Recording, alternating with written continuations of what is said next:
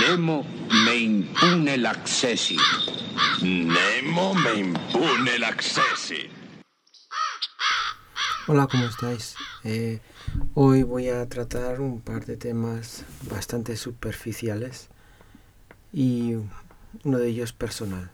Eh, os voy a contar cómo ha resultado mi Black Friday particular y luego pasaré a comentar un poco de la nueva situación con las nuevas medidas restrictivas. Este tema no es tan superficial, digamos, pero bueno, como ya seguramente todos tenemos un gran hartazgo, pues muchos elegimos no, no profundizar mucho en ese tema, ¿no? Bueno, mi Black Friday particular, pues he caído en el consumismo. La verdad, no estoy muy orgulloso de ello.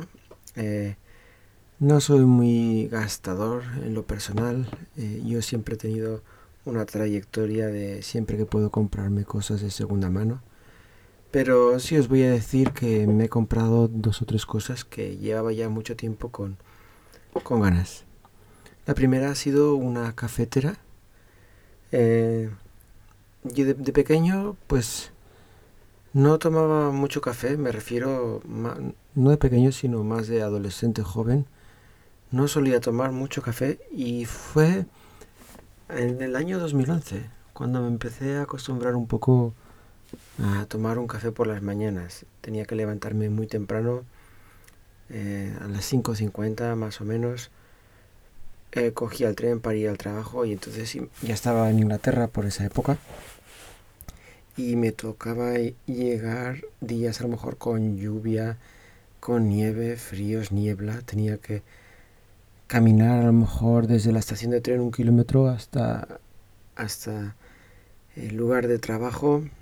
Eh, lo que hacía normalmente era iba cargando con mi propia mochila y para no tener que para aprovechar el máximo tiempo posible en la cama, pues casi casi me iba en, en chándal. Y allí teníamos unas instalaciones para ducharnos. Pues simplemente me duchaba allí, entraba un poquito en calor y luego me tomaba un café por las mañanas. Pero eran pues de esos cafés de máquina. Eh, pero ahí me acostumbré a tomarlo.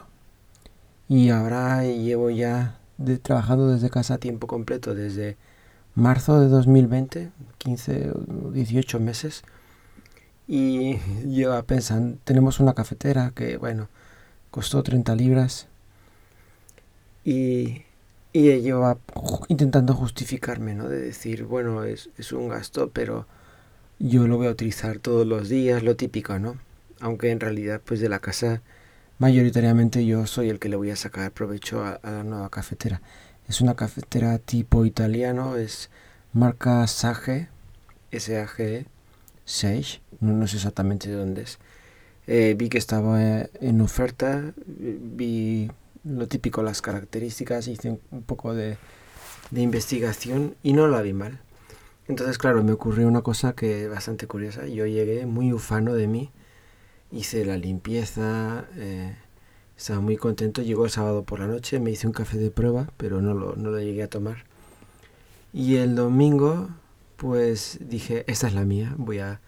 Además, estaba contento porque el domingo por la mañana podía estar un rato, ¿no? Probándola y funcionando. Entonces me hice el café y, y yo me supo bueno, pero algo en mí decía, ¿esto está bien esto o no? ¿O eso es todo lo que puedo conseguir? Y bueno, me, tomé el café. Eh, luego un oyente eh, me recomendó, el camarero oscuro me recomendó un, un vídeo para que explicaba el sistema de prensado ideal y un par de, consejos. Y muy bien, eso mejoró. Pero aún así salía eh, espumoso, ¿no? El expreso salía espumoso. Os vais a preguntar, ¿cómo puede salir espumoso? y tenía que apretar el botón tres o cuatro veces para que me saliera más o menos decente. Y pero bueno, lo hacía.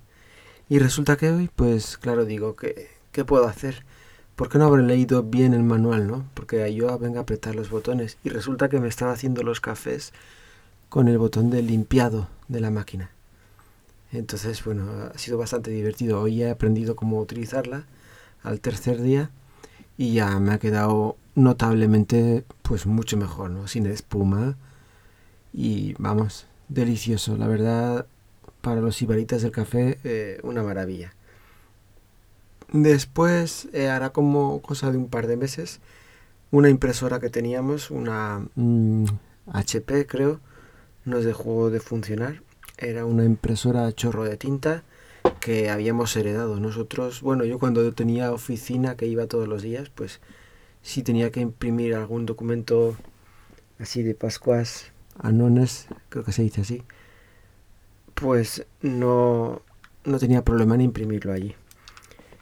Pero ya con el lockdown, con el confinamiento y los niños en, en la casa teniendo que imprimir de todo, pues resultaba mejor tenerla en casa. Entonces ya le dimos servicio, le puse tinta y estuvo funcionando, pero a principios de noviembre de repente la impresora ya no se encendía, pero para nada, ¿no? Ya intenté mil cosas, hacerle un reset eh, duro, blando, se llegó a encender, pero no emitía ningún ruido.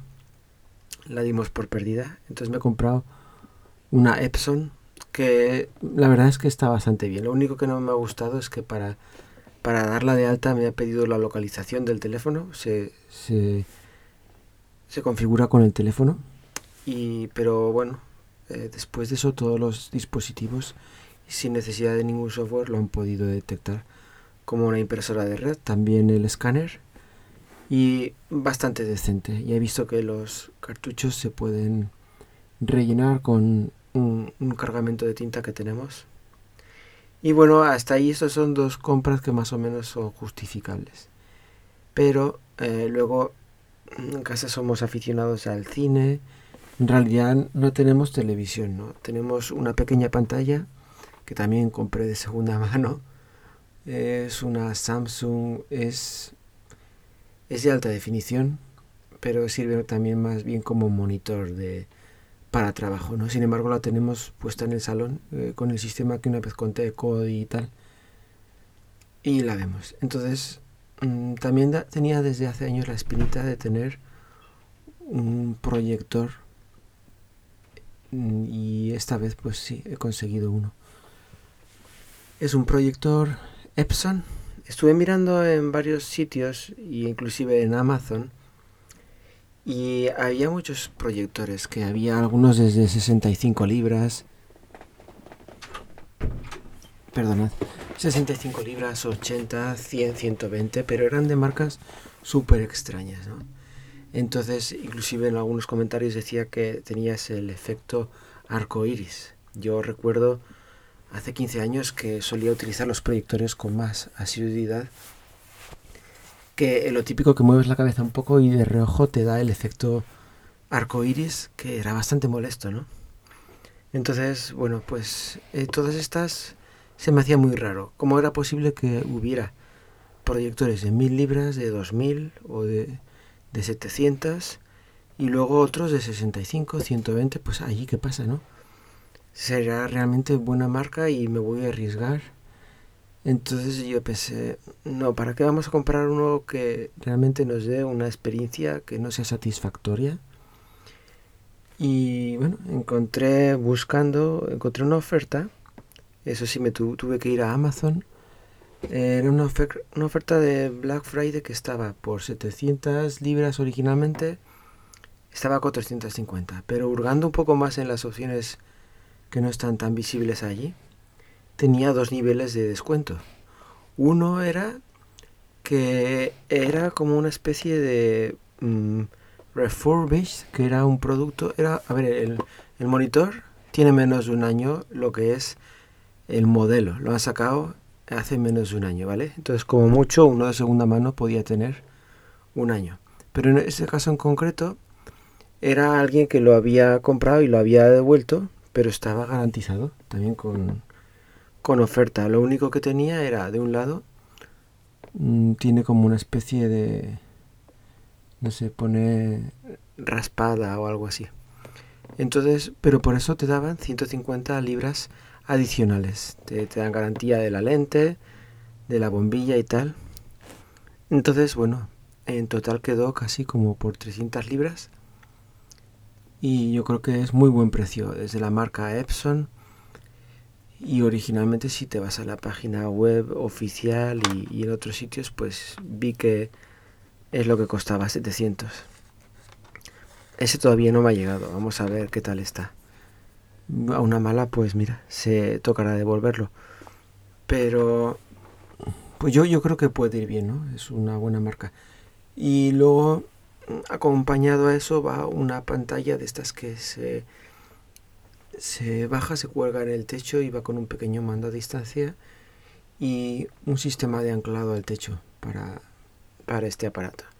Entonces, bueno, pues en las próximas semanas y a ver si lo tengo ya listo ahora para la época navideña, pues vamos a, conectarlo a los altavoces y poder ver películas eh, en grande. Yo creo que lo vamos a disfrutar entre todos porque eh, el sistema de, visionado de películas que tenemos es normalmente vemos tres películas por semana, así familiares. de lunes a jueves normalmente no, no vemos nada. Los viernes, cuando acaban las clases, yo acabo el trabajo, cenamos temprano. Es que tenéis que imaginaros que esto es Inglaterra. Entonces las cenas son a las 6 de la tarde y a veces vemos la peli mientras cenamos y alguna vez hacemos pizza o pedimos alguna cosa y, o si no un poquito más tarde. Y luego los sábados y los domingos pues también vemos alguna peli. Tenemos tres niños y entonces más o menos la ley no escrita que tenemos es que cada día elige la película uno pero claro teniendo en cuenta un poco a los demás. Es decir la mayor tampoco es justo que vaya a poner una película que no sea apta para el más pequeño, ¿no? Entonces, claro, el pequeño ese sí. Eh, prácticamente las de Toy Story, B-Movie, eh, Hotel Transilvania y por ahí nos movemos en esas, ya nos las sabemos de memoria. Y los demás pues sí tienen un poco más de variación. Y ahora en época navideña pues tenemos todo un elenco de películas eh, de temática navideña. Eh, a ver qué tal se ve en pantalla completa. Eso sería, no sé. Sería el total de, del Black Friday. Después, mm, bueno, ya hemos hecho casi todas las compras navideñas. Lo digo en voz un poco baja, susurrando por si hay... no se escuchan las paredes. Eh, más adelante ya, ya os contaré cómo ha ido ese tema. ¿Y qué pasa con el Omicron este y la nueva variante. Bueno, pues mm, a mí me cayó un poco como jarro de agua fría.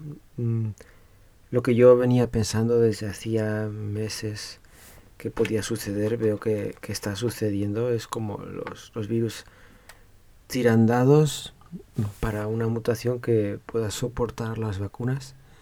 Entonces, bueno, eh, hay momentos que leo por ahí que hay razones para el optimismo pero a la larga mm, a mí no estoy muy convencido, porque inclusive si esto se convierte en una enfermedad endémica un poco más suave, eh, siempre vamos a tener la espada de Damocles arriba y de que en un momento dado pueda mutar a algo más chungo.